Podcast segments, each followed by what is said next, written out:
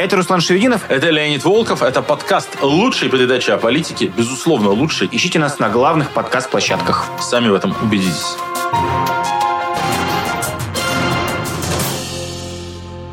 Привет, друзья! Канал «Популярная политика». Вы включили лучшую передачу о политике, подкаст Руслана Шевдинова и Леонида Волкова, в котором мы говорим о важных темах. Вы нас сейчас включили, и не откладывая в долгий ящик, нажмите, пожалуйста, палец вверх, а мы, не откладывая в долгий ящик, будем начинать. Леонид, привет! Всем привет, дорогие друзья, наши любимые преданные зрители и тех, кто заглянул на «Огонек». Это лучшая передача о политике в русскоязычном интернете, где мы действительно разбираемся с тем, как устроены политические процессы в нашей многострадальной Россиюшке. А какие-то вещи мы разбираем очень глубоко и даже местами душним. Про какие-то вещи стараемся пошутить, уж насколько это у нас получается вам ценить. И, конечно, очень любим каждого из наших зрителей. А, дорогие друзья, ставьте лайк, устраивайтесь поудобнее. Мы как-то уже анонсировали мы как-то уже делали пару исторических выпусков и спрашивали вас, типа, а вам нравится это или нет? И вы в комментариях писали все, нравится, нравится, нравится, нравится. Сейчас проверим, собственно говоря, не соврали ли вы.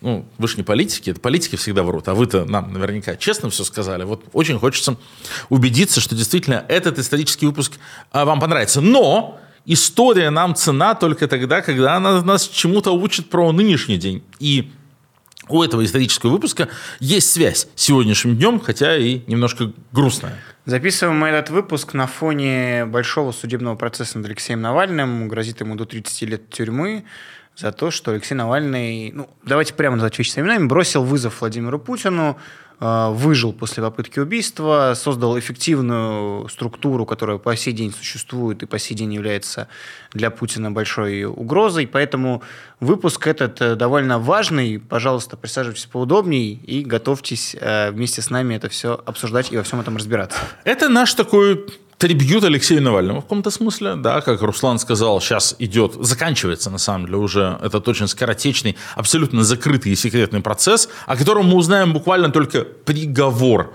Даже все эти 196 томов дела э, нам особо не покажут, хотя вот мы знаем, что в них есть песня Моргенштерна «Навальный Леха». Музыкальная вставка. Навальный Леха, эй, Навальный Леха, у, Навальный Леха, эй, Навальный Леха, у. Вот, и э, мы э, понимаем также, что судят Навального, ну, разумеется, не за какой не за экстремизм, а за то, что он противостоит Путину. Но формально ему предъявляют в качестве экстремистской деятельности все последние 12 лет его работы. В 2011 году значит, Навальный, Волков, который тогда был депутатом Екатеринбургской городской думы, вообще а, не жил в Москве, не работал в ФБК, и Жданов, который вообще тогда еще не имел к нам никакого отношения, по мнению следствия, вступили значит, в сговор с целью насильственного свержения власти, и для этого пытались зарегистрировать партию, пытались участвовать в выборах, участвовали в выборах, устраивали мирные митинги, выпускали расследования. Все это, оказывается, был такой огромный экстремистский террористический заговор. Так официально считает российское государство. И мы решили, ну, вспомнить некоторые важнейшие вехи этого экстремистско-террористического заговора, а именно одну из самых ярких и больших его вех. Наш сегодняшний выпуск посвящен в целом президентской кампании Алексея Навального. Когда Навальный пытался стать кандидатом на выборах президента России в 2018 году и бросить перчатку Владимиру Путину, сойти, сойти с ним один на один – Тогда же за ним стали ездить отравители из ФСБ. Тогда же появилась сеть штабов. В общем, 2017 год, когда происходила эта кампания, изменила Россию очень-очень сильно. И вот, э, глядя на него сейчас из 2023 года, когда полтора года продолжается эта страшная преступная война, когда Навального судят в колонии закрытым судом за то, что он хотел в выборах участвовать, вот хочется вспомнить, как это было, как мы дошли до жизни такой, сделать какие-то выводы, может быть, порефлексировать, э, что мы сделали тогда правильно, неправильно. В общем, вспомнить, как это было. У нас, как обычно, на записи лучшей передачи о политике нет никакого сценария, перед нами нет никаких распечаток. Мы сейчас вот перед вами в прямом эфире все это повспоминаем. К тому же довольно актуально. Знаешь, э, мы, кажется, про это забываем, но вообще-то больше, чем через год в России... Меньше, чем через год. Выборы, да, уже меньше, чем через год, выборы президента Российской Федерации. Вот уж интрига. Э, и мы говорим про последние выборы, когда на них могла состояться какая-то конкуренция, про выборы прошлые и про то, к чему это все привело. Как Ты знаешь, вот поделюсь с тобой, прежде чем мы начнем говорить, такой мыслью, как же это было, казалось, недавно, да, у меня все это еще свежо в памяти, а уже столько событий, уже Алексея чуть не убили, и нас признали экстремистами, нежелательной организацией, иностранными агентами, и войну развязал уже Путин. То есть а, прошло-то всего, сколько, каких, шесть Совсем лет. немного, по историческим меркам совсем немного, да. И вот уже до новых выборов, ну, там совсем не будет ничего похожего на выборы, конечно, но до новых как бы квази-выборов а, Путина осталось 9 месяцев. Да. Вообще ничего. По американским меркам это время, когда уже заканчивалась бы, можно сказать, президентская кампания. За 9 месяцев до выборов в Америке уже вовсю праймерис идут. То есть выборы в Америке в ноябре, 9 месяцев до ноября это февраль, а первый праймерис в январе. А в феврале уже этот супер вторник, когда уже, Да. в общем-то, в основном решается, кто будет кандидатами. У нас вон в марте следующего года как бы выборы, 9 месяцев, 8 месяцев, уже июля. А, кошмар. Вообще ничего не происходит, тишь да гладь. И тогда, в 2018 году, мы как раз же пытались бросить вызов этому политическому болоту, когда в России э, нет никаких настоящих избирательных кампаний. Мы хотели показать, что в России можно вести настоящую избирательную кампанию, ее провели. Мы на самом деле апеллировали во многом к опыту выборов 2012 года, когда был Михаил Прохоров, помните такого? который изображал из себя либерального кандидата. И внезапно набрал в Москве там больше 20%, а в Екатеринбурге больше 20%, вообще в крупных городах выступил очень хорошо. Вообще набрал 8%, что для человека из ниоткуда, сомнительного бизнесмена с сомнительными капиталами и сомнительным происхождением, выглядело как что-то очень странное и показывало, какой на самом деле есть запрос на новую силу. И мы тогда смеялись с Алексеем, что Михаил Прохоров, который изображал избирательную кампанию, у него был штаб, в котором была Алла Пугачева Да. и Антон Красовский, И Леонид Ермольник. и Леонид Ермольник и много еще кто. И этот штаб, значит, вел мощную избирательную кампанию. Там сидели селебрити, если ничего не делали. Мощная избирательная кампания заключалась в том, что за время избирательной кампании а, Михаил Прохоров провел 8 встреч с избирателями. Я на это смотрел и думал, типа вот американские кандидаты в президенты проводят за день 8 встреч с избирателями. И это тогда компания. Ты ездишь по стране, ты встречаешься и так далее. Прохоров не сделал ничего, он не вел никакой кампании. И все равно показал, какой есть на самом деле огромный запрос вот на, э, ну, на то, чтобы говорить какими-то нормальными словами про политику и э, представлять ценности там, горожан, городского среднего класса, людей, которые от Путина устали. Э, в 2012 это было уже заметно. И мы думали, окей, значит, к 2018 недовольных не могло стать меньше. Крымский эффект давно уже испарился. И если вести настоящую кампанию, как мы ее вели в Москве? Вот когда мы в Москве, Алексей Навальный делал 4 встречи в день, ездил там и в Чертаново, и в Алтуфьево, жал десятки тысяч рук, э, делал десятки тысяч селфи. Тысячи волонтеров. Е- Да, тысячи волонтеров. Если мы как бы развернем эту кампанию на всю страну, что тогда будет? Но страна-то огромная. В Москве мы а, два с половиной месяца жили вот в этом режиме, когда там кандидат ездит по всему городу и четыре встречи в день.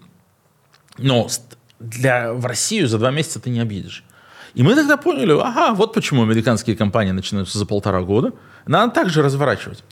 Проблема в том, что в России-то официально кампания начинается за 90 дней. Вот есть такие правила, да, что выборы назначаются за 90 дней до даты их а, проведения. То есть э, выборы, про которые заранее известно, что они состоятся в марте 2018 года, они, хотя про это известно там, годами за годы до этого, формальное решение об их назначении, о запуске избирательной кампании принимается только в декабре 17 И ожидается, что кандидаты должны все сидеть как бы до декабря 17 ничего не делать.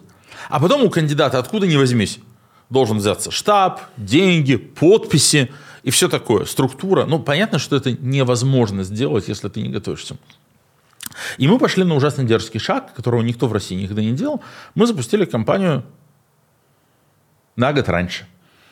Давай еще так, а- объясним правила игры. Для того, чтобы быть кандидатом, можно быть выдвинутым от партии, а, а можно быть выдвинутым благодаря тому, что ты собрал необходимое количество подписей. И, и, собственно говоря, система штабов во многом была еще и направлена на то, чтобы облегчить этот самый сбор с подписей, сделать его структурированным. Поэтому было Это отдельно интересная история. А, дело в том, что э, российский законодатель э, нам тут помог в значительной степени. Так. А, они действительно, ну, то есть, если ты выдвигаешься от парламентской партии, Да. то есть э, от КПРФ «Справедливая Россия», ЛДПР или «Единая Россия», тебе подписи собирать не надо. Во всех остальных случаях есть запретительный барьер на подписи.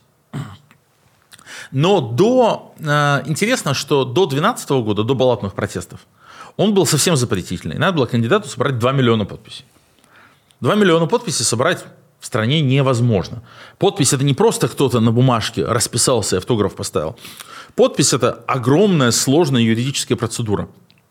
Человек пишет фамилия, имя, отчество, год рождения, полный адрес по прописке, и каждая буква должна совпасть с тем, как в паспорте. Номер паспорта, серия паспорта, дата, подпись. Все это заполняется без единой помарки. Потом, значит, это лист подписной заверяется сборщиком, потом подпись сборщика заверяется у нотариуса. В общем, на сбор одной подписи уходит типа там несколько минут. Сборщик платит за это там 200-300 рублей, потому что это собачья работа, и ее невозможно проделать э, чисто на волонтерских основах. И до 2012 года 2 миллиона подписей требовалось. И давайте я скажу здесь, называя вещи своими именами. Прохоров никакие подписи не сдавал. Ну, то есть, в смысле, он делал вид, что собирал подписи. Но реально там, все, кто имел дело ну, с реальными какими-то политическими технологиями в России, со сбором подписей, знал, что это невозможно. Мы вот в 2015 году на выборах в Новосибирское э, ЗАГС-собрание должны были для регистрации списка кандидатов собрать 12 тысяч подписей а, в двухмиллионной Новосибирской области. И то мы упоролись, и хотя мы весь этот процесс транслировали в прямом эфире и показывали, еле-еле сделали. А, чтобы собрать подписи в таких масштабах, единственный способ был ну, брать их и рисовать.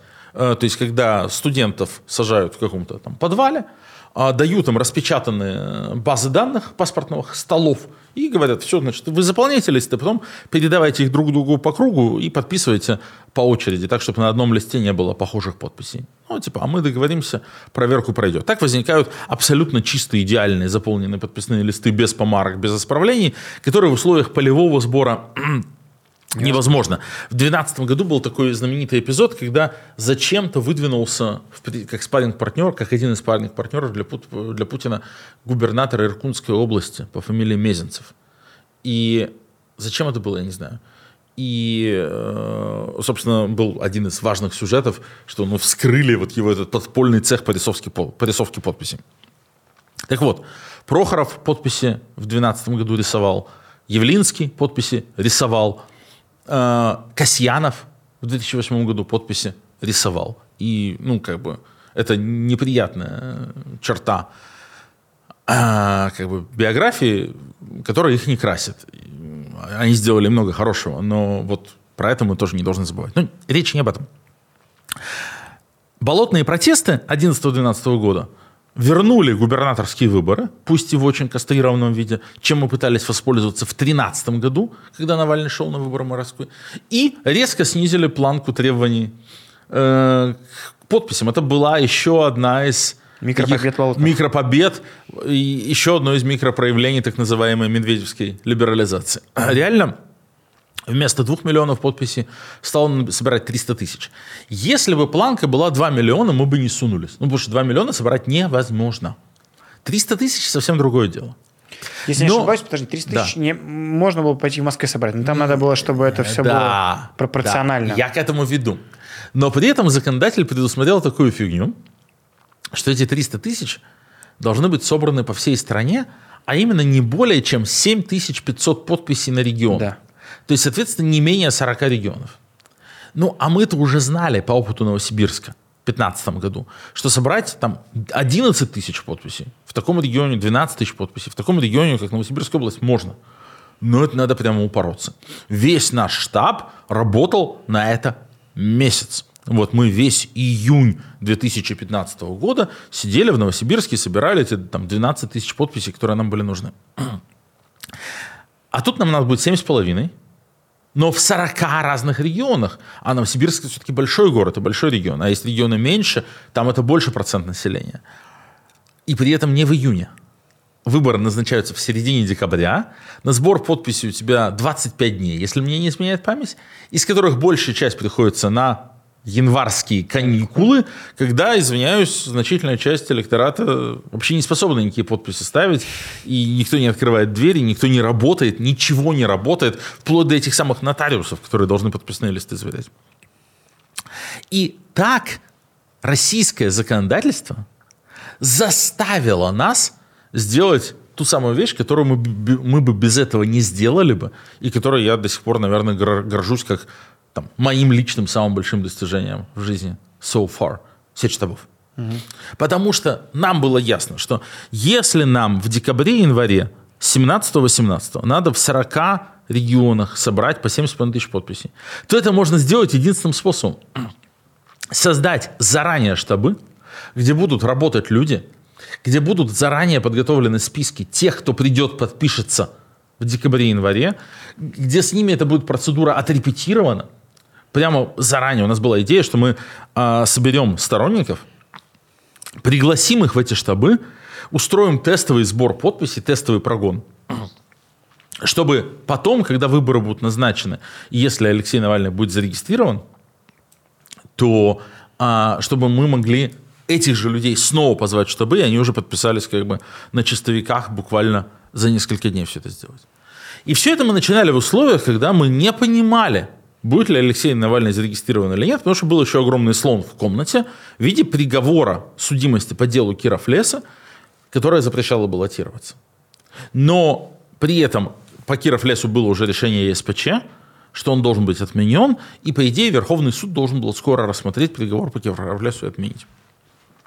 И вот в этих условиях мы решаемся запустить эту президентскую кампанию, понимая, что нам надо строить сеть штабов по всей стране, что мы никогда не делали. У нас есть приговор, у нас нет денег, и 300 тысяч подписей никто никогда не собирал, и вообще непонятно, можно это сделать или нет. Но мы хотим сделать кампанию европейского, западного, американского образца. Мы понимаем, что это важнейший повод там, на протяжении года с лишним говорить со страной, говорить с россиянами, говорить о Путине, повод для Навального приезжать и выступать и так далее. И мы решаем, что мы возьмем этот риск, но окончательно нас к этому решению подтолкнули фокус-группы. Вот это, наверное, мы не рассказывали никогда. Мне тоже кажется, никогда. А, что на самом деле с июля 2016 года мы начинаем ездить по России. Мы ездили, э, мы делали это в Москве, в Питере, в Нижнем Новгороде, в Екатеринбурге, еще где-то. И проводить фокус-группы среди людей нелиберальных взглядов. Прохоров, Прохоров, он набрал свои 8% и 20% в крупных городах среди среднего класса, среди хипстеров там и так далее.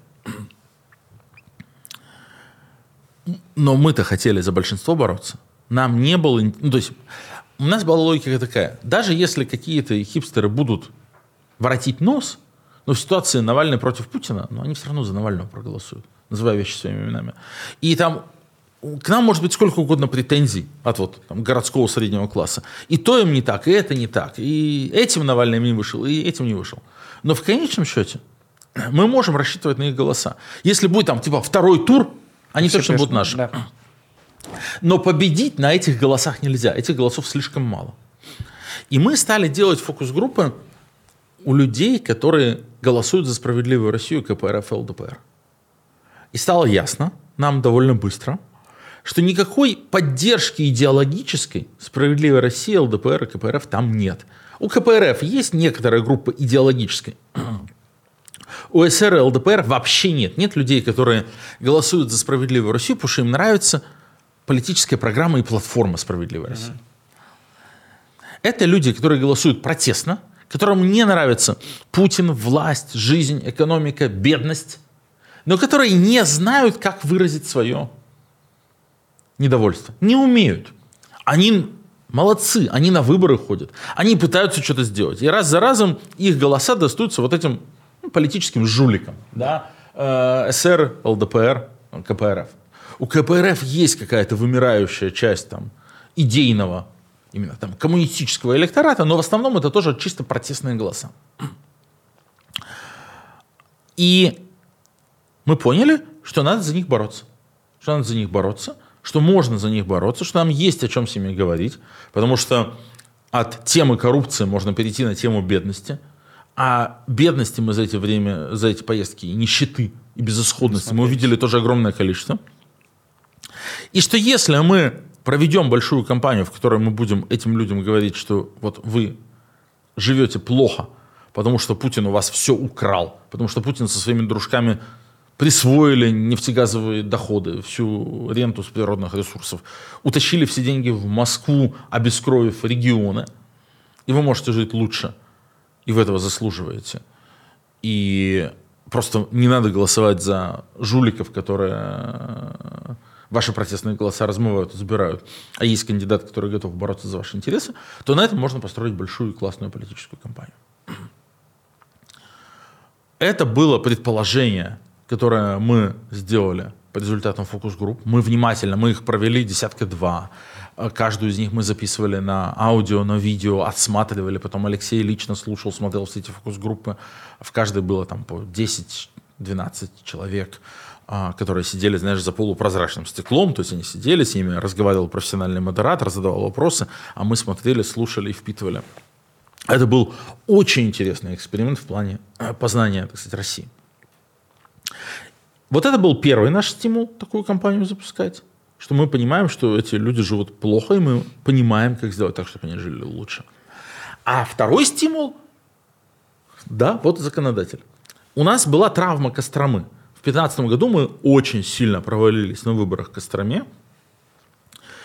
Стало ясно, что вот так вот просто лихим кавалерийским наскоком высадиться в регионе, который мы толком не понимаем, и Э, в котором не подготовлена предварительно, не проведена предварительная работа, и набрать там какие-то серьезные проценты невозможно. Это подтолкнуло нас к мысли о том, что надо вести серьезную подготовительную работу, но при этом тоже это нас подтолкнуло к мысли о том, что мы, в общем, боимся регионов. Была даже идея, что вот когда кремлевская пропаганда говорит, а вы там все существуете только внутри Садового кольца. Может, это не такая уж и неправда. Нам было страшно.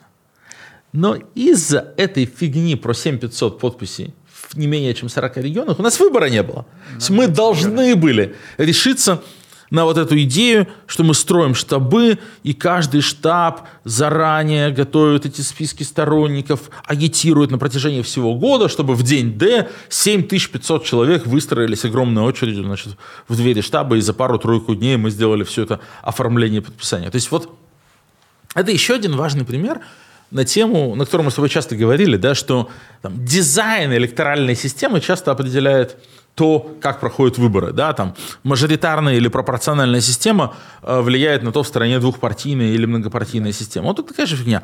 Не было бы вот этой одной строчки в законе, что 300 тысяч подписей, но не более чем 7500 в регионе. И мы, наверное, не решились. Мы подумали, ну окей, в Москве за Навального 700 тысяч человек проголосовал. В Москве мы 300 тысяч подписей соберем вообще без проблем. Зачем нам надо ехать, тратить деньги, которые хрен знает где взять? Ездить по стране, вот это все. Господи, по, там, по всей огромной России. Ну, давайте в Москве соберем подписи, а потом проведем а, избирательную кампанию. Мы бы точно так решили. Но, к счастью, э, у нас не было такой опции. И начинаем э, выстраивать систему штабов. Я помню, как вчера, как все это происходило. И, э, ну, слушай, это еще важная история не только говоря про президентские выборы, а про то, это как в дальнейшем определило на пару лет вперед э, какие-то политические смыслы противостояния на местах, потому что удалось благодаря этой президентской кампании создать эти штабы, которые потом стали самостоятельными политическими ячейками в регионе, не знаю, называйте их партийным отделением или офисом ФБК в регионе, как угодно. Главное, что они стали большим политическим раздражителем. Но когда все это запускалось, все это создавалось под цель э, под президентскую кампанию Навального. Я помню, как мы поехали открывать первый штаб в Санкт-Петербурге, э, и в поезде было волнение, что, ну, типа, ну, наверное, в Питере люди-то придут, но что это, что это? И приходим и видим огромное количество супер воодушевленных людей. Надо еще вспомнить, что открытие штабов э, выпало уже на период, когда первые, по-моему, открыли до Димона Петербург. Сейчас я расскажу. Давай хронологию. Я просто потом помню, что какой был бешеный До. всплеск. 13 декабря 2016 года Алексей Навальный записывает свое обращение. Давайте его Фрагмент. посмотрим, фрагмент. Я пришел к выводу, что да, я приму участие в борьбе за пост президента России. Настоящие выборы – это не только победа одного человека, это столкновение идей, конкуренция программ, это выбор пути, по которому будет развиваться страна. После этого что случается? Мы запускаем сайт, там указана почта, куда написать, если вы хотите Да, работать да, в президентской кампании. И вот здесь происходит, конечно, первая ситуация просто взрыва мозга. Мы получаем около 6 тысяч резюме Ну, в твоем посте еще не было про штабы, правильно? В твоем Да, да. Просто приходите к нам Да, работать. да. Около 6 тысяч резюме от людей, которые хотят прийти работать. Это был первый тест. Кроме того, мы запускаем кошельки для донатов, Яндекс кошелек тогда еще, биткоин кошелек, э, еще какие-то счета. И туда начинают поступать донаты в огромных количествах. Мы, мы ведь не понимали, соберем мы деньги или нет. А ты, А- мы, мы точно помню, что мы сразу озвучивали в цифру в миллиард. Э, Из чего она исходила, ты помнишь? Когда была московская компания, когда была московская компания, я написал план московской компании, пессимистичный, оптими- э, реалистичный, оптимистичный. Типа 30 миллионов рублей, 50 и 70. Я говорю, вот если 30, вот у нас будет столько там листовых мероприятий и так далее. Если 50, если 70. В итоге на московскую мы собрали 105. В полтора раза больше оптимистичного плана. Но тут президентская. Если мы на московскую собрали и потратили 100 миллионов, то тут миллиард, потому что страна больше Москвы в 10 раз, и плюс географии, поездки, и компания более долгая. Миллиард казался, на самом деле, минимально возможным числом. Миллиард Звучит, вау. ну, слушай, миллиард 30 миллионов долларов, да, это так, по тому курсу, плак-плак. Нет, там, там, погоди, это уже было, это уже было не Там уже по 60 по уже, 70 уже, уже это Да. 15 миллионов долларов. Это стоимость компании за там, место в Сенате, в каком-нибудь, причем не самом большом штате э, США. Миллиард рублей звучит как бы как грозно, но когда ты понимаешь, что тебе надо содержать сеть из нескольких десятков штабов по всей стране на протяжении года с лишним, а потом вести как бы саму избирательную кампанию, а сама избирательная кампания это когда тебе разрешают купить рекламу на ТВ, которая стоит безумных денег, сделать большую медийку, а, то было ясно, что нужно миллиард. Мы собрали не миллиард, если что, мы собрали 360-370 миллионов рублей. Но Навального не допустили до выборов. То есть мы их собрали с декабря 16 по декабрь 17. Если бы допустили, мы бы, конечно, на воодушевление собрали бы и миллиарды больше и потратили бы их ну, на медийку, прежде всего. А потому что я думаю, что это была одна из причин, почему его не зарегистрировали. Потому что когда у тебя есть зарегистрированный кандидат, ты уже не можешь ему отказать. И он к тебе приходит с деньгами, ты должен продавать ему эти рекламные блоки, а в рекламных блоках по телеку мы бы много чего сказали. Навальный бы прорвался в телек, и эта вещь не позволяла им принять решение о его допуске. Но в декабре 16 Значит, мы опубликовали биткоин кошелек, туда пошли деньги, Яндекс кошелек. Напомню, Нам дошло... Первая политическая сила, которая Да. собирала фандрайзинг именно через криптокошельки в том числе. Это правда. И биткоин кошелек тот же самый, он существует до сих пор. Вот. Э, И мы... эм, 6 тысяч э, резюме к нам пришло. И мы стали думать, что с этим делать. Мы тогда только еще анонсировали компанию. Интересно, что вот этого всего там плана про штабы и так далее еще не было. Мы хотели эм, посмотреть, как отреагируют на запуск. Время-то было. И я в начале января уезжаю с семьей в отпуск 17 года. Я очень хорошо это помню. И я извиняюсь за подробности в Эйлате у бассейна. Значит, вместо того, чтобы купаться в этом бассейне, Так. на полном вдохновлении от того, что вот в декабре произошло, от первой реакции, я в начале января за несколько дней, за 4 дня пишу так называемый большой план. Э, Был такой фундаментальный документ шесть- на 60, наверное, или 70 страниц. Вот этот большой план компании, где был конкретно указан там, список городов, где мы открываем штабы с раскладкой населения, сколько нам надо собрать подписей, какой процент подписей. Стало ясно, что мы идем не в 40 регионов, а в больше, потому что 7500 не собрать во многих регионах. То есть, если брать 40 по размеру российский регион, он уже слишком маленький. Да. Поэтому мы поняли, что нам надо открываться примерно в 60 с лишним регионов, и этот план размазывать. Были регионы группы А, где мы хотим собрать по 7,5, регионы группы Б, где мы хотим собрать по 5, и регионы группы С, где мы хотим собрать по 2,5 тысячи подписей. Вот. Э, И возникла идея вот это вот двух частей кампании, что весной мы делаем турне Алексея по стране под соусом и лозунгом открытия штабов. И это встречи с нашими волонтерами в помещениях. Мы ездим в штабы, открываем, приходят волонтеры, значит, и мы с ними разговариваем и заряжаем их, уезжаем, но остается вот этот штаб как, как прообраз или подобие э, того, что было в июне-июле 2013 года в Москве. А летом и осенью мы делаем второй раунд по всей стране. Эти волонтеры в этих штабах уже готовят большие уличные митинги, и мы делаем большие уличные митинги в стиле публичной политики. Вот это тогда в начале января было а, прописано, и это вот в этом значит, документе большой план эта идея компании содержится, и она была обсчитана, забюджетирована, было там прикинуто, сколько нужно денег на открытие и работу штабов, на сбор подписей, на митинги осенью. И, в общем-то, более или менее мы почти смогли это сделать. Есть несколько вещей, которые мы не предусмотрели. О, давай про это, потому что а то мы тут будешь как будто сидим облизываем друг друга, но давай, что у нас не получилось? Мы это А, Должны ну, признавать. значит, во-первых, все это делалось еще в относительно вегетарианские времена 16 года. так. А, мы не предусмотрели силы реакции давления. Ну, слушай, с февраля 17 как мы теперь знаем, за Алексеем начинают ездить убийцы. Да. С первой поездки в Санкт-Петербург. Еще важная напоминалка, которая сейчас уже кажется нереальной, но до марта 2017 года не было обыденностью административные аресты. После Болотной, после всего остального это было крайне редко и всегда вызывало возмущение. Ну а после марта 2017 года, после митингов первых крупных «Он вам не Димон» и последующих э, на протяжении кучи лет, административные аресты пачками стали такой обыденностью, которая тоже какую-то лепту внесли в избирательную кампанию, когда нас все пересидели э, по много Да-да-да. Ну, то есть мы не ожидали, что нам начнут массово арестовывать людей. Мы не ожидали, что э, у нас пойдут там обыски в этих штабах и там все начнут выносить. Что кандидаты будут массово, значит, тоже там постоянно. Кандидат там половину кампании просидит а, в спецприемнике. С другой стороны, мы не ожидали, что будет он вам не Димон. Да. И что он так бомбанет. Мы же не знали.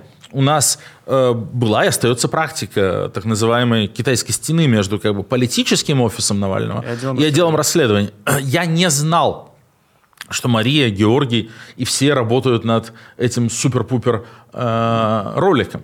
Э, Поэтому мы поехали двигаться по нашему плану. Первый штаб в Санкт-Петербурге, да, мы открываем 4 февраля 2017 года. Можно посмотреть какие-то кадры, очень вдохновляющие. Мы еще не знаем, что за нами ездят эти самые убийцы-отравители.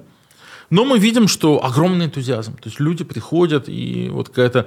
э, Люди соскучились по политике, люди хотят видеть политика, который готов с каждым сделать селфи, поговорить, пожать руку, ответить на все вопросы. Встреча продолжается гораздо дольше, чем мы планировали. Алексею задают, задают вопросы по программе, он отвечает. В декабре 16 когда мы опубликовали сайт и видеообращение Алексея, мы же еще что сделали? Мы еще программу опубликовали Да. А, программу, на которой мы тоже работали с лета. Помогал нам и Сергей Гуриев, и м, Володя Милов э, по судебной реформе, по-моему, Елена Лукьянова и некоторые другие известные юристы. Там, там была очень серьезная экспертная команда. Тоже несколько месяцев они это делали все. И мы выпустили же еще и сайт ну, там, с программой серьезной, большой. Ой, программа, знаешь, для зрителей душного стрима и для нас с тобой это то, что мы любим почитать, то, Да. к чему мы относимся с пиететом. Но надо понимать, что для большинства э, людей, для подавляющего большинства людей, это просто какой-то набор букв, гигантские тексты, которые никто никогда не читает. И мне нравится, что вот в нашей избирательной кампании мы сделали... э, ты можешь прочитать подробно, но самое важное, тезисно было выписано. И вот эти тезисы, которые в штабах висели, и которые на сайте красном были. Да, видны. шесть тезисов.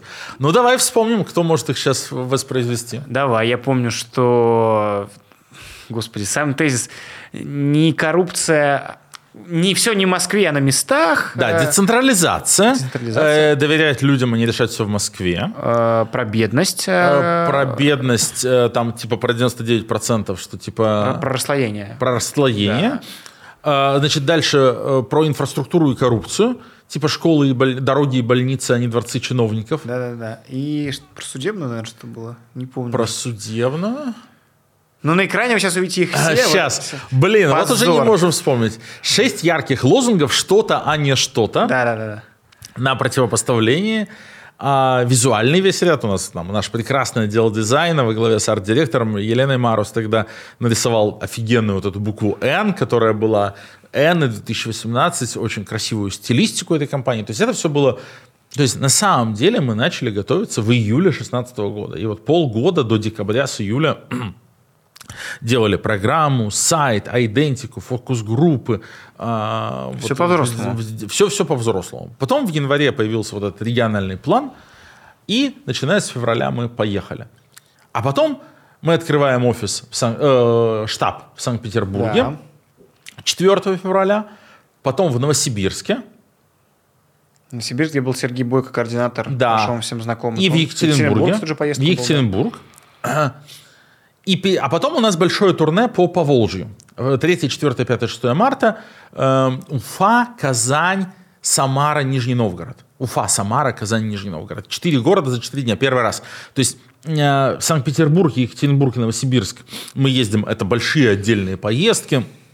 Нам еще все это очень непривычно. Мы каждую поездку планируем заранее, но и каждую, каждую поездку там занимает несколько дней. Да. Но э, ясно, что всю огромную страну так не объездить, надо делать туры, потом мы уже осмелеем. Самый крутой тур у нас будет по северо-западу 9 штабов за 5 дней э, по два открытия в день, там на машинах с тяжелейшим графиком. Э, Ну вот, первый тур – это Поволжье, 4 города-миллионника Поволжья, 3, 4, 5, 6 марта. А, В Самаре, интересно, все женщины. Лилия Чанышева в Уфе, Катя Эльвира Герасимова в. Самаре, Эльвира Дмитриева в Казани и Анна Сахарова э, в Нижнем Новгороде. Ну, кстати, отметить, что и в Петербурге тогда тоже была девушка. То есть Да, Полина, штабов это Полина. Костылева. Да. Нет, ну в Новосибирске был Бойко, а в Екатеринбурге Витя Бармен. Ну, как бы, Забыл, да. тем не менее. Вот, и вот этот поволжский тур, и вот это, конечно, абсолютная новость, потому что 2 марта выходит Он вам не Димон. «Он вам не Димон». И происходит огромный всплеск, который... Давайте так, мы тут неоднократно, внимательные зрители знают, говорим э, с Леонидом, что избирательные кампании – это часто такая новая волна заинтересованных в политике людей, которые приходят, волонтерят, потом становятся активистами, э, и это с избирательными кампаниями обновляется поколение самых активистов, людей неравнодушных, готовых действовать. Тут случился он вам не Димон, который был над этой волной избирательной кампании, который при... столько людей привел. У нас сейчас с тобой в офисе есть люди, которые, если спросить, когда вы заинтересовались политикой узнали о Навальном, скажут, он вам не Димон. Я тебе серьезно говорю. А я как раз хотел, Руслан, тебе задать вопрос, потому что я, конечно, увлекаюсь режимом монолога. Но, слушай, для меня вспоминать президентскую кампанию – это очень важно. Но я могу долго рассказывать, там, часами, несколько выпусков. Расскажи, как ты пришел? Вот ты был активист, московский активист, там участвовал в разных движухах. Вот что тебя зацепило? Ты там пришел 13 декабря 2016 года или позже этого? Какая была твоя мотивация? Как все это воспринималось со стороны из активистской тусовки? Расскажи Так про я себя. всегда, да, был э, заинтересован и все. Ну, слушай, для меня было очевидно, что... То есть, когда э, Алексей объявил о том, что выдвиже- выдвигается, для меня это было такое, типа, о, как это и должно было быть. То есть, для меня это не было какой-то каким-то сюрпризом, но я был приятно рад, очень такой, ура, Алексей идет в президенты. И понятно, что там надо делать все возможное и идти стараться. Но я хочу тебе сказать, что когда я по своим деятельностям много общаюсь с людьми, э, и я даже, давайте мне на примере себя, я все-таки в сторонке, я очень замотивированный и очень заинтересованный. Я много знаю людей, которые э, президентство Навального, опять-таки, когда он выдвинулся, э, сразу такие, ну, кажется, тут нет шансов, нас не допустят, и вообще это все Путин свернет быстро.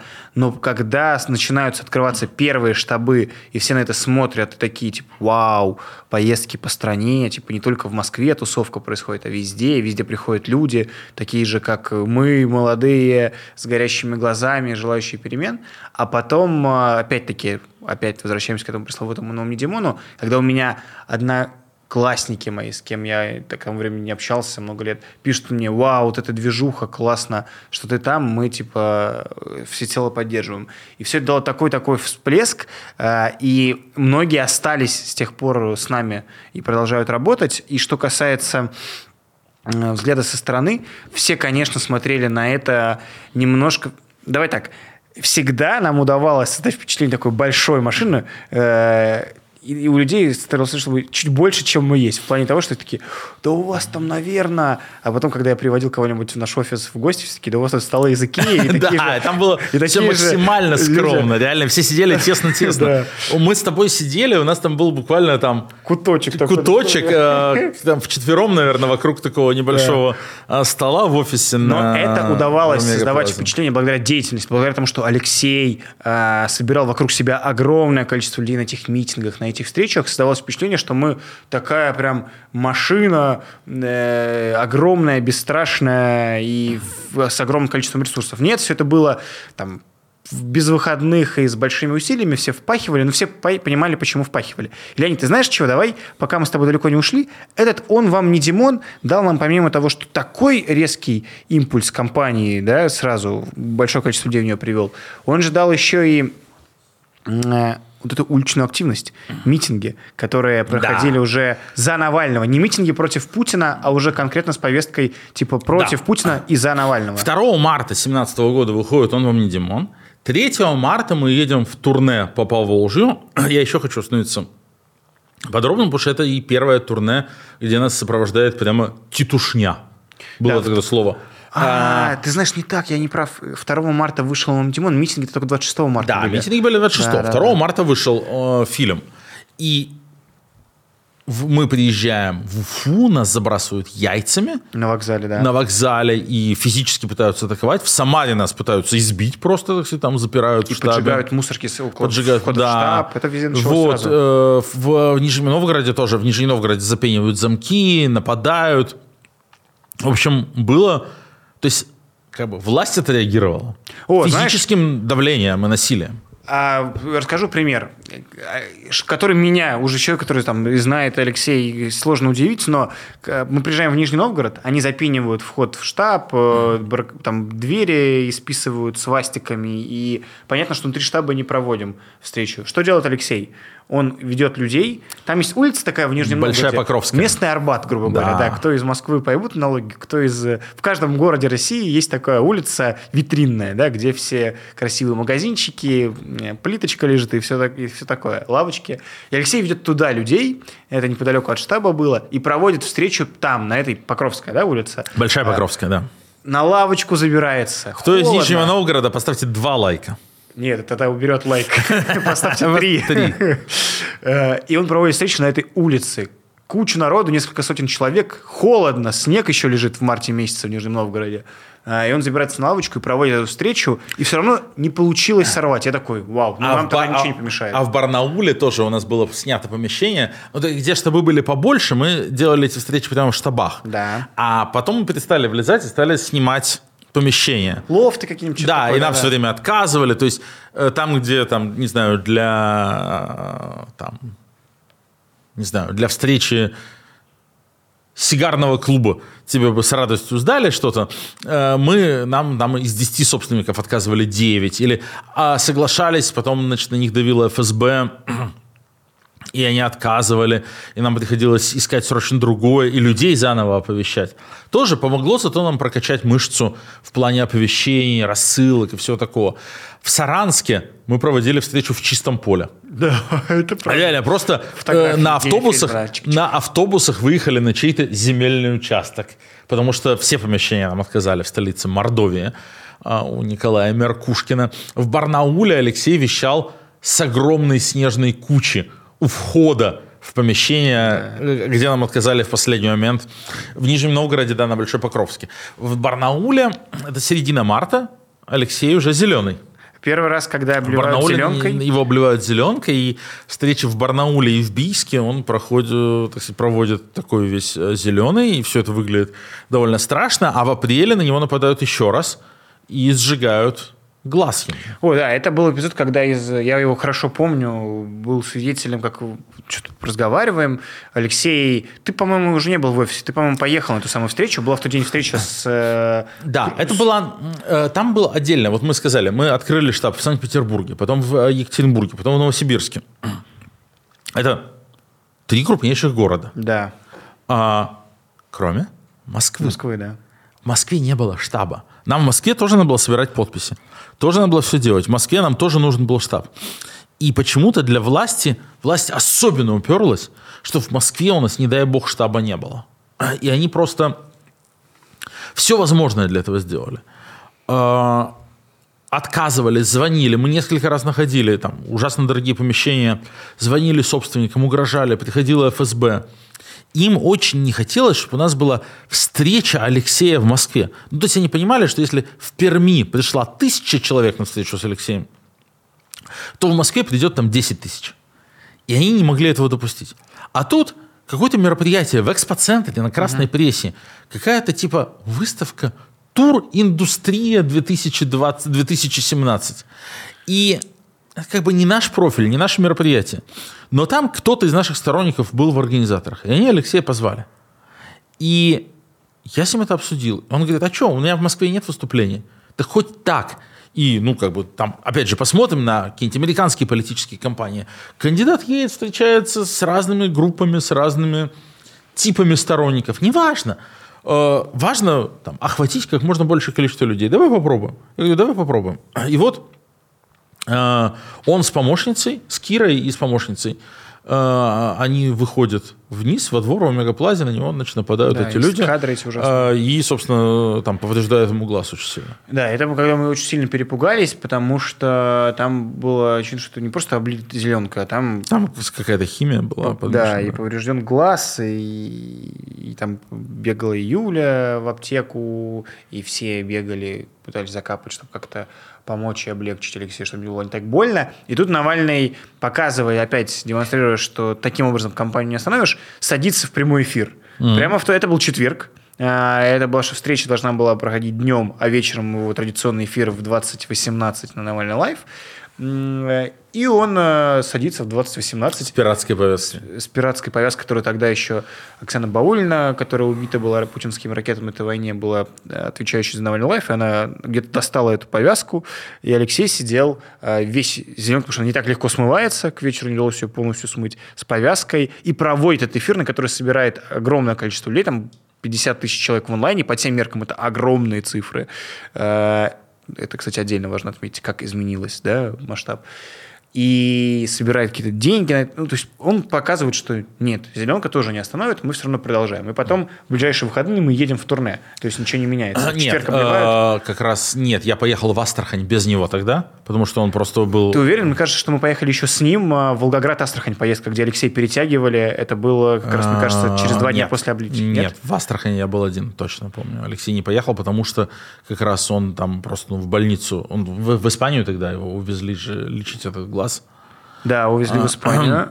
Мне казалось, что А, Я ездил в было Астрахань позже. один, Волгоград был раньше, до Астрахани. И еще было турне по югам, э, Точно. Ростов, Ростов, Краснодар, Ставрополь, где за нами гонялись казаки. И, Это было и в Ростове э, реально избили наших, э, изби- избивали. да. Ребята, там был... Я выходил к этим каз- казакам разговаривать с ними. Э, Было такое сложное время. Так вот, опять, чтобы наши зрители, конечно, скучают, но лично воспоминание. Это было одно из моих главных воспоминаний той компании, это когда мы выходим к толпе казаков, когда они тебя окружают, а мы стоим, э, до этого много часов они там блокировали выход из этой гостиницы, и мы, понятно, что надо делать, выходим и пытаемся с ним поговорить. Это было, конечно, вообще...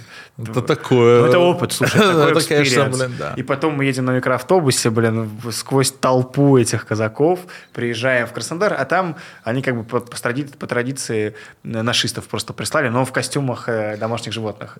Господи, Да. эта компания была, каждый город какое-то безумие, каждый город что-то происходило с нами. Но на самом деле, да, было много физического насилия и физического давления. В Астрахань как раз э, там уже был эпизод, что поскольку Алексей не поехал, то как раз эти отравители они сдавали билеты. У них были куплены билеты в Астрахани, они их сдавали. Это было потом расследовании Беленко. Я вспомнил, Астрахань, это была гостиница, и там э, на набережной, да, я Да, вспомнил, там было красивенько. Вообще, конечно, опыт был потрясающий. Посмотреть страну. Я объехал 62 города. Алексей чуть меньше, потому что были города, куда я ездил без него. А, Братск на севере Иркутской области. Череповец. э, Комсомольск на Амуре, куда надо 6 часов ехать по плохой дороге от Хабаровска. Наша с тобой поездка в Владивосток, это была какая- Комсомольск на Амуре, где находится Комсомольское на Амуре авиационное производственное объединение, где делают, собственно, самолеты. Да. Нигде нет аэропорта, и куда нельзя доехать никак, кроме как, значит, вот э, по адской дороге совершенно, гражданского аэропорта. Владивосток, где три или четыре локации нам отказали, и мы в итоге реально тоже собирались на улице, э, собирая людей рассылкой в последний момент. Мы с тобой туда как в GTA приезжали, там э, дороги перекрывали. А в Владивостоке мы меняли машины четыре раза, Да, потому что э, мы брали машину, План перехват. э, значит, план перехват, нас тормозили, начинали рамсить, что-то, значит, менты, а, но приезжал сторонник следующий на следующей машине, мы еще сколько-то проезжали. Это было легендарно. Ладно, это мы уж совсем ностальгически эти уходим. Давай возвращаться к компании. К ее А, политическому к содержанию. политическому содержанию компании. Навальный на этих встречах э, едет хорошо подготовлен с местной повесткой, потому что в каждом городе, помимо общих э, обещаний борьбы с коррупцией и презентации своей программы, он еще рассказывает про какие-то местные проблемы. Его гоняют по этим повесткам. Он всегда дает возможность всем желающим задать вопросы. Вопросы задают там часами. Помню встречу в Саратове в огромном контактовом зале где вопросов была тьма. И обязательно и про местную, и про федеральную. Очень интересно, про что спрашивают на самом деле. А, 17-й год, на повестке дня война в Сирии.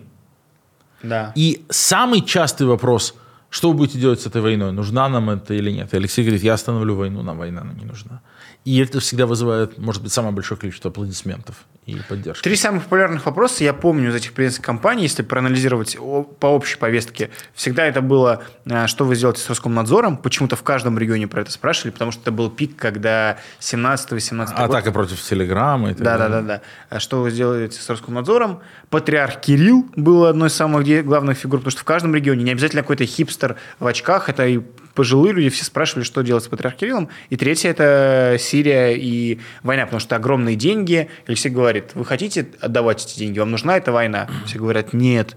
Ну и дальше происходило общение. И Алексей ездит как настоящий кандидат в президенты в настоящей кампании. У него, да, подробнейшие справки с демографией, с аналитикой, с политическими нюансами по каждому городу. Он там показывает знания. Ну, знаешь, Путин любит на прямых линиях и на пресс-конференциях Козырнуть, э, козырнуть там удоями, надоями и циферками. Оказывается, это не так сложно. То есть, если хорошая референтура хорошо готовит документы, но Алексей это не просто цифры заучивает, он еще и понимает, что за этими цифрами стоит. И, конечно, вот это был опыт по- познания России невероятный. Едешь по этому Бийску, весь Бийск завешен рекламой. Рекламой только двух типов. Типа микрокредиты до получки и антиколлекторы. Все. Больше ничего. Просто видно, что город живет как бы от кредита до кредита и не справляется. Это большой город тоже там производственный и так далее. То, что вот мы во все эти места заехали, нам потом стали говорить много. Вы типа полевели. Да. Мы не полевели, мы жизнь посмотрели. Кстати. И, и- и мы совершенно осознанно понимали, что мы, не отказываясь ни на секунду и ни на йоту, не отходя от наших ценностей, от понимания того, что Россия должна быть европейской, демократической, либеральной страной с работающими политическими институтами, с конкурентной политической системой, при этом не могли не видеть и не понимать, это мы видели и по нашим фокус-группам, Да. что все эти разговоры, они не имеют под собой никакой ценности, если они не показывают людям, что мы видим их проблему и знаем выход из этой проблемы, а проблема называется нищета. Мы видели в ходе этой поездки в, в первую очередь кошмарную, жуткую нищету. Можно показать вот эти знаменитые кадры из Архангельска, где Алексей ходит среди трущоб по каким-то деревянным мосткам, и навстречу ему там какие-то бабки с ведрами э, идут, э, колонки. Вот, вот мы увидели вот такую Россию. И как бы говорить с этой Россией только про ценности, только про демократию и конкуренцию политическую, нет смысла. Говорить с ней только про бедность тоже нет смысла. Я уверен очень, что мы делали и продолжаем делать очень правильную штуку. Мы им объясняли, как Путин украл у них все деньги и украл у них их будущее. Ну, то есть, да, проблема нищеты России заключается в том, что воруют, коррупция. А воруют, потому что Путин. э, потому что Путин, потому что полностью разрушили систему сдержек и противовесов и конкуренцию политическую. Да, и, собственно, один из ключевых э, пунктов программы, который вызвал огромное количество обсуждений, который Алексей всегда защищал, и кучу споров, на которые прошло, это МРОД в 25 тысяч рублей, минимальный размер оплаты труда. И как раз за что нам и предъявили, что мы, оказывается, леваки из-за того, что хотим, чтобы люди получали не копеечную минимальную зарплату. 25 тысяч рублей, это тоже, конечно, копейки. Ну, для но- российских регионов, где средняя зарплата была на тот момент 15 15 тысяч рублей, и это была достойная цифра, на которую хотя бы можно было бы жить, а не выживать, как это происходило в регионах. И вот Навальный проехал э, по российским регионам, везде сталкиваясь с каким-то противодействием. Кстати, что далеко не уходить от этой темы, ты как считаешь, э, с администрацией президента самого начала было спущено срывать эти встречи? Или это самодеятельность таких психов, типа Меркушкина, Миниханова и так далее? А, я- с, организ- с администрацией президента, конечно, было спущено мешать. А а дальше каждый изгалялся как Ну мог. да, я, я, в принципе, так же считаю, поэтому, когда где-то кидали яйца, где-то зеленка, мне кажется, это там не то, что Кириенко говорит сегодня. Ну, и то-то, от региона, конечно, очень сильно зависело. То есть, ну, вот там у ростовского губернатора э, был под рукой, значит, этот его казачий Адаман Водолацкий, значит, Депутат Госдумы, по-моему. Депутат Госдумы типа, после этого зар- заработал, как бы насосал. так сказать. Вот, с казаками, которые готовы были просто там бить нагайками. А в Екатеринбурге либеральном, где мэр Ройзман, значит, Нодовцев водил нас прислали, я экскурсию. Ну, прислали каких-то смешных нодовцев. Значит, там был такой Илья Белоус местный, городской сумасшедший, который ходил а, с американским флагом и пытался, типа, завернуть Навального в американский флаг. Но почему-то только в итоге сам заворачивался. Ну, то есть очень зависело от региона. А, В Уфе и Самаре нас закидывали яйцами, а в Казани этого не было. А, Потому что я потом а, пил кофе с Натальей Фишман, которая тогда была советницей Миниханова. И она Фишман, сказала, вот у нас все-таки регион, типа, мы интеллигентный, мы вот поработали над тем, чтобы у нас вот такого не было. И в рамках этой кампании Навальный, приезжая в каждый регион, э, сделал две важных, ну, были два важных элемента. Первое, был огромный интерес у местных СМИ к приезду большого политика из Москвы к Навальному, Э, поэтому всегда было огромное количество заявок на аккредитацию, на то, чтобы провести именно общую пресс-конференцию и потом еще большие интервью. И это реально, э, большая часть после того, как признались экстремистами, начали выпиливать любое упоминание Навального тех времен. Но если вы погуглите 17 год, очень много в каждом регионе Навальный давал по нескольку больших интервью местным СМИ. И говоря Да. в том числе о местной повестке. Это было в, Да. в Татарстане он говорит про татарских националистов, его спрашивают про татарский язык, а, там, в Пензе его спрашивают про низкие зарплаты и так далее. И везде он был забрифован готов. Да. В Иваново, вот был островок свободы, в Иваново был единственный город, где его позвали на телек. И Телевидение. он дал да. на, на местном независимом телеканале. Местные радиостанции, ну, как правило, были «Эхо Москвы» региональные, но удавалось и радиостанции. И вторая важная вещь, которая сейчас тоже ну, как бы забывается, но в России же нет дебатов, они уничтожены. Не тр- Нет такой традиции политической, как дебаты. Путин на них не ходит, все остальное, это, как правило, балаган. И в каждом регионе, а, где был лидер группы провокаторов, который приходил и что-то выкрикивал, Навальный говорил, выходить на сцену и дает микрофон. И это было просто вау. Но это раз. уже было на осенних митингах. Ну, с Ильей Во- Белоусом вось- это началось. э, Ну вообще, да, это правда, кстати. Но вот в осеннем турне, когда мы, реализуя наш, как написано шершавым языком милицейского протокола, реализуя наш преступный умысел на, совершение, дальней- на дальнейшее совершение экстремистских преступлений, когда мы создали эту сеть штабов, чтобы э, начали работать с местными активистами, волонтерами, э, как бы растить сеть сторонников, собирать контакты для этих самых подписных листов, э, то когда мы осенью поехали уже в турне митинговое, вот там в каждом городе, да, выходил обязательно какой-то, значит, Чучундрик на сцену, чтобы поспорить, и Навальный всегда радостно делился микрофоном, с ними дебатировал. Самый яркий, наверное, был случай в Смоленске, когда вы, вышел ректор местной физкульт-академии, значит, Пригнал реально бычков, таких Да, спортсменов да. с плакатами, с флагами. А, Они кричали «Навальный американский агент». А этот самый... Ты не помнишь фамилию? Гусь, Гец, А, да. короткая фамилия Гец, Какая-то Этот такая- вот самый глава, ректор э, физкультурного университета в прошлом, давным-давно, во времена ЖЖ, когда не было никакого Ютуба, в 10 или в 11 году Навальный в своем ЖЖ в рамках распила находил там микроавтобус, который закупали по завышенным ценам для этого самого ректора. А, и то есть хорошо они были знакомы. И вот он выходит и говорит, Навальный это американский агент, Навальный его ра- там, отвечает ему, разжучивает, толпа просто ликует, вот как э, утерли нос единороссу.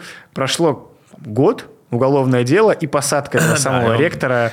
Кажется, кажется, до сих пор сидит. Вообще, Смоленск эпически э, был митинг, потому что Смоленск ведь это очень маленький город и очень депрессивный. И, ну, что вы знаете про смоленскую политику? Ну, то есть там не было никогда ни губернаторов-тяжеловесов, как там Росселя Шаймиева или даже там Белгородского Савченко или а, Саратовского Аяцкого. Там не было ничего никогда, никаких там митингов, протестов, ну ничего. В ходе болотных протестов там 11-12 года города-миллионники выходили, там в Екатеринбурге были большие про- протесты, в Новосибирске, а в таком городе, как Смоленск, не было ничего. И тут приезжает Навальный, и навстречу к ним приходит, э, на митинг с его участием приходит 3,5 тысячи человек больше 1% населения города, как если в Москве 100 тысяч, 120 тысяч пришло.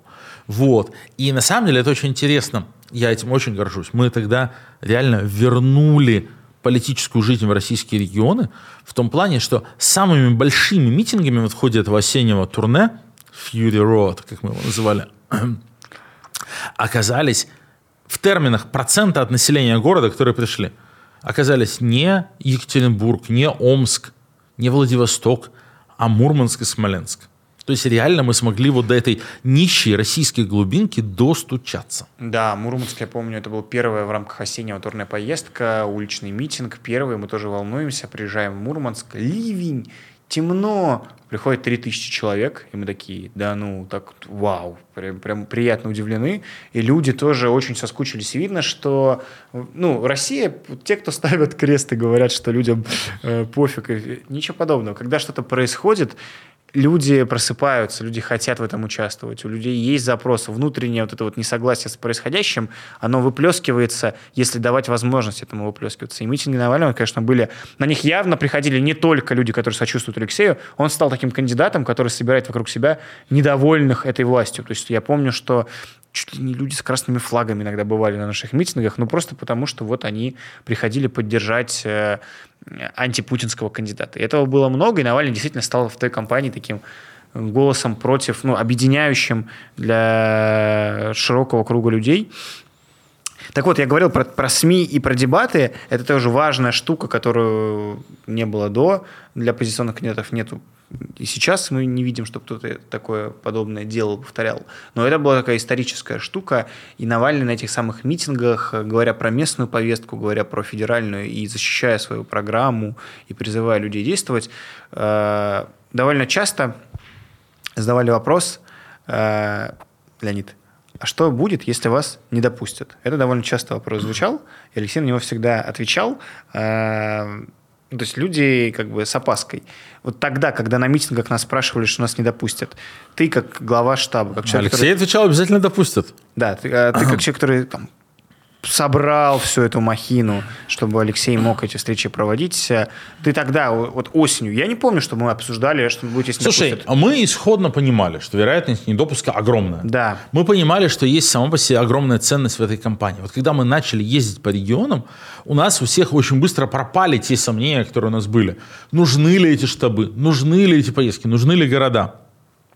Мы видели запрос огромный, огромный спрос, горящие глаза людей, и просто, ну там, Алексей не мог туда не ездить, несмотря на риски, да, потому что его там, на него нападали, атаковали, нам эти встречи срывали.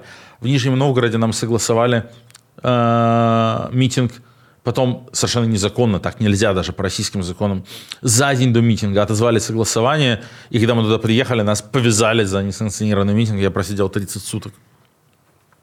И такого было все больше и больше. И в итоге нам это осеннее турне, в общем-то, сорвали. Мы хотели при- приехать в 50 городов, а проехали только в 27, потому что в какой-то момент там мы стали получать тотальные стопроцентные отказы и постоянные аресты. И начиная с сентября я уже не вылезаю из спецприемника. Весь октябрь просидел, весь декабрь просидел, потом в феврале. И, в общем, мы видели огромную ценность в этой движухе. Но чтобы люди в ней участвовали, да, конечно, надо было, чтобы люди верили, что у этого есть перспектива. И мы говорили одну и ту же вещь.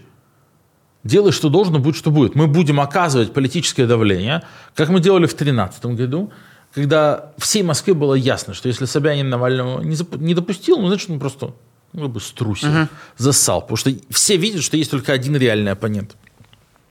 И мы хотим Путина поставить в такое же положение. А, Часть этого времени Навальный был не судим, когда Верховный суд отменил Киров лес. Потом его очень быстро осудили снова, дали тот же самый, а, ровно тот же самый вердикт, хотя, как бы это, конечно, издевательство было над здравым смыслом. И на ЕСПЧ мы подали апелляцию. Там была юридическая коллизия, ну то есть э, юридически можно было интерпретировать и так, и так. Решать в любом случае должна была Центральная избирательная комиссия, которая является коллегиальным органом, который голосует. То есть избирательная комиссия, ЦИК, вправе принять любое решение, пожалуйста. Ну, там, с этими решениями можно идти в суд э, и не соглашаться, но их там есть 15 человек, кворум собрался, большинство проголосовало, да, да, нет, нет. А, И мы считали, что вот это давление может, имеет шансы создать ситуацию, когда ну, Путин просто решит, что ему надо принимать этот вызов.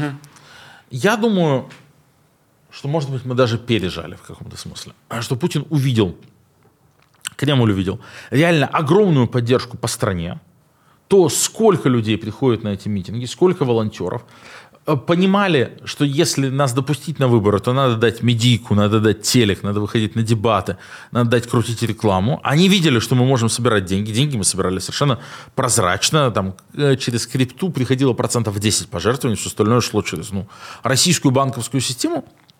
Я думаю, что они просто поняли, плюс был опыт Москвы 2013 году, что вот эта идея, что Путин допустит его, а потом разгромит, потому что ну, это же Путин, которого все любят, что с этой идеей может что-то пойти не так. Возможно, дело даже в том, что мы слишком круто отработали а, весной и осенью 2017 года. Ну, ты никогда не узнаешь, пока э, Путин не помрет, и тогда мы получим доступ к архиву, мы посмотрим, мы посмотрим, как они в АПшечке все это обсуждали. Потому что даже ну, сливы были разные, и писали, там, были, там, кто-то писал на совет, склоняются к допуску, потом склоняются к недопуску. Они взвешивали разные варианты. Э, Когда мне стало ясно, что они приняли окончательное решение Навального не допускать, это когда появилась Ксения Собчак. Ксения Собчак. Когда появилась Ксения Собчак, вдруг, ниоткуда не возьмись, Ксения Собчак сказала, я пойду на президентские выборы, то это был четкий сигнал, что они решили не пускать Навального. Потому что Ксения Собчак не имела штабов, инфраструктуры, ничего не имела. Вдруг, откуда ни возьмись, заявилась. Это значит было, что ее допустят, что ей подписи нарисуют. И Нарисовали ей, безусловно, нарисовали подписи. Это- Какие-то люди, безусловно, ставили за нее подписи и так далее, но у нее не было инфраструктуры а, сбора всего этого дела. То есть к настоящим подписям еще какое-то количество дорисовали, обеспечили режим максимального благоприятствования, пустили на телек, дали офис, дали денег. И это было ясно, что вот стратегическое решение там, у Кириенко и Путина такое. Навального мы не пустим, но поскольку мы видим, что запрос большой, вот вам типа либеральный кандидат. Что они сделали? Они просчитали вот эту нашу игру, нашу стратегию, что, грубо говоря, либеральный образованный средний класс за нас проголосует все равно, а наша вся компания таргетирует На бедных, широкие массы. широкие бедные протестные массы, которые за Собчак, блондинку в шоколаде из «Дома-2», точно не проголосуют никогда. У Собчак был 85% антирейтинга, а в этой аудитории 99%. Поэтому Кремль мог не бояться. Дать ей трибуну, пусть говорит все, что хочет. У, у нее и не было и желания, ее компания никак не была настроена на широкую аудиторию. Она не ездила по стране, она никак не пыталась апеллировать к этой широкой аудитории. А даже если попыталась, э, то у них бы ничего не резонировало. И поэтому Собчак могла выходить, говорить там, Крым надо вернуть, то все. Какая-то узкая часть либеральная интеллигенция на это купилась. Большинство не купилось, Собчак получила меньше 2%. Вот. Но в целом сам факт того, что вдруг откуда ни возьмись появилась Собчак, ее начали резко двигать, был для нас индикатором того, что в Кремле приняли решение Навального не пускать. Навального приняли решение не пускать. Еще одна важная отличительная черта этой компании, пока Леонид говорил, вспомнил, это ведь YouTube. Обожаемый мной и, и вами, раз вы смотрите нас на YouTube, YouTube э, до 2017 года не так широко использовался политическим, каким-то, политическим крылом российской мало было YouTube политического, довольно мало, и Алексей сам не так много записывал, но после того, как стало понятно, что YouTube это огромный инструмент влияния, который может мобилизовывать сторонников и который дает платформу для высказывания на очень большую аудиторию, мы там сами стали как-то лучше делать картинку, Алексей сам стал больше э, переживать и париться над тем, как это выглядит, и мы стали делать довольно классный YouTube-канал Алексея Навального, ко- который э, вы все в 2017 году наверняка смотрели и видели, как он... Это был кандидат в президент, у которого не было Напишите нам в телевизора. комментариях, смотрели вы или нет. Когда вы пришли, вот Руслан сказал, была важная точка. Многие пришли к нам после запуска президентской кампании. Да. Многие после «Он вам не Димона». Кто-то только начиная с дворца Путина. Очень интересно для понимания аудитории. Напишите, там, начиная с какого момента вы стали следить за Алексеем Навальным и его работой. YouTube э, помогал Навальному, которого не было в газетах, которого не было на телевидении, э, использовать YouTube как э, площадку, с которой он мог вещать на большую аудиторию, рассказывать свои какие-то тезисы, программы. На YouTube были опубликованы обращения Навального, вернее, что он сделает для полицейских, что он сделает для учителей, то есть для бюджетников, которые были, по большому счету, опорой и являются путинского режима не потому, что они его поддерживают всецело, а потому что они зависимы от этой власти, поэтому власть ими э, вертит как хочет, потому что, ну, от них зависят эти самые люди, которые работают в бюджетной сфере. И Навальный для них записывал отдельные обращения. В общем, всячески ее использовал YouTube как э, инструментарий. И получается, как бы там э, кому ни казалось, но по факту у нас была самая прозрачная компания, потому что был единственный кандидат, который вел свой блог, который активно в своих соцсетях все это освещал, анонсировал, э, выкладывал после отчета о своих поездках, а Леонид в своем блоге писал, что, куда мы потратили из собранных вами средств. В общем, это было довольно прозрачно и классно, что тоже какую-то новую планку сдало. Это же после президентской кампании Навального стали появляться активно политические блоги на Ютубе, и люди, которые только благодаря YouTube какую-то узнаваемость стали получать как политики или как общественные деятели. В общем, э, Навальный использовал все инструменты, и тоже в этом плане большая заслуга этой компании, что вот мы поняли, как можно использовать интернет еще больше, чем этот проклятый Facebook, который раньше использовался российской либеральной оппозицией для, как им казалось тогда, мобилизации собственных сторонников. Оказалось, что можно говорить с гораздо более широким кругом людей, доносить до них свою информацию, и она находит отклик, э, потому что огромное количество людей это смотрит, шерит, и после призывов выходит на эти самые акции, которые с помощью YouTube организовываются. Поэтому это тоже важный инструмент, который был в нашей компании. Работать с Мы, интернетом. мы максимально перебрали наш традиционный часовой Да? формат. Я Мы даже не заметил. Час 15 говорим, время летит быстро, и мы могли бы про президентскую кампанию еще говорить долго. Но сейчас нам надо закругляться, и я бы хотел вот что сказать. Я счастлив, что в моей жизни была президентская кампания 17-18 годов. Я познакомился с огромным количеством потрясающих людей, многие из которых остаются друзьями и коллегами. Мы нашлись, друзья, со многими из вас. И, но самое главное, конечно, вот мы увидели страну, мы поняли, чем она живет, мы почувствовали Россию вот в политическом смысле на кончиках пальцев. И кампания 17-18 года была и остается, и будет оставаться важнейшим источником вдохновения и веры в прекрасную Россию будущего. Потому что самое важное – это то, что мы видели, какой огромный запрос на перемены и на реальную политическую жизнь есть в регионах. Вот в этих самых Мурмансках и Смоленсках, в Бийске и Братске, в Новосибирске и Владивостоке, в Липецке, Тамбове, Иркутске, Екатеринбурге, Нижнем Новгороде, куда бы мы ни приезжали, в этих 85 городах, где работали наши штабы, в 62 городах, куда я приезжал на открытие штаба, в 27 городах, где Алексей приезжал на митинги, вот эта энергия тысяч, десятков, сотен тысяч людей, которых мы увидели за время кампании, она никуда не делась. И мы понимаем прекрасно, что на этих людях нельзя, не нужно, и мы никогда не будем ставить крест, и что как только чуть-чуть изменятся политические обстоятельства, когда Путин сдохнет, то они себя проявят, и они будут прекрасной России будущего. Друзья, а, в этом выпуске мы немножко в ностальгию убились, но вывод правильно они делают. Э, Друзья, нужно верить в себя, и мы с вами еще обязательно повторим, я думаю, еще с э, большей энергией, с э, еще более мощной компанией вернемся. Нужно все для этого делать. Перемены не за горами, давайте просто не сидеть на попе ровно и действовать. И Вот. еще одна вещь, еще раз, в эти дни идет суд, судилище, закрытый суд в колонии строгого режима над Алексеем Навальным, где вся его деятельность, в том числе вот эти поездки, вот эти встречи, вот эти выступления, задним числом объявлены экстремизмом. Поэтому я хочу, чтобы мы еще раз на экране показали вам, мои маленькие любители экстремизма, вот эти шесть страшных экстремистских лозунгов, за которые путинское государство и Путин лично хотят закатать значит, Алексея сейчас еще на 30 лет. Вот эти вот шесть лозунгов, которые мы с Русланом уже вспоминали, и которые были лозунгами избирательной кампании. Давайте посмотрим. Вот если вы считаете, что это не экстремизм, а правильные вещи для России, ну, вам к нам, приходите к нам.